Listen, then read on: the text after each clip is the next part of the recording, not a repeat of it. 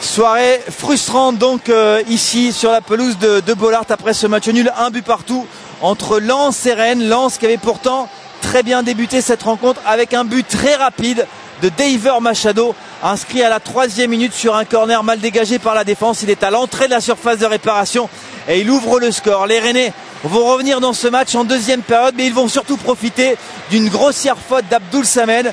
Faute sur Kalimwendo dans la surface de réparation après avoir perdu un ballon à 30 mètres de son but. Abdoul Samed sanctionné et c'est Bourigeau l'ancien en soi qui va égaliser dans ce match. Ce match va devenir complètement fou.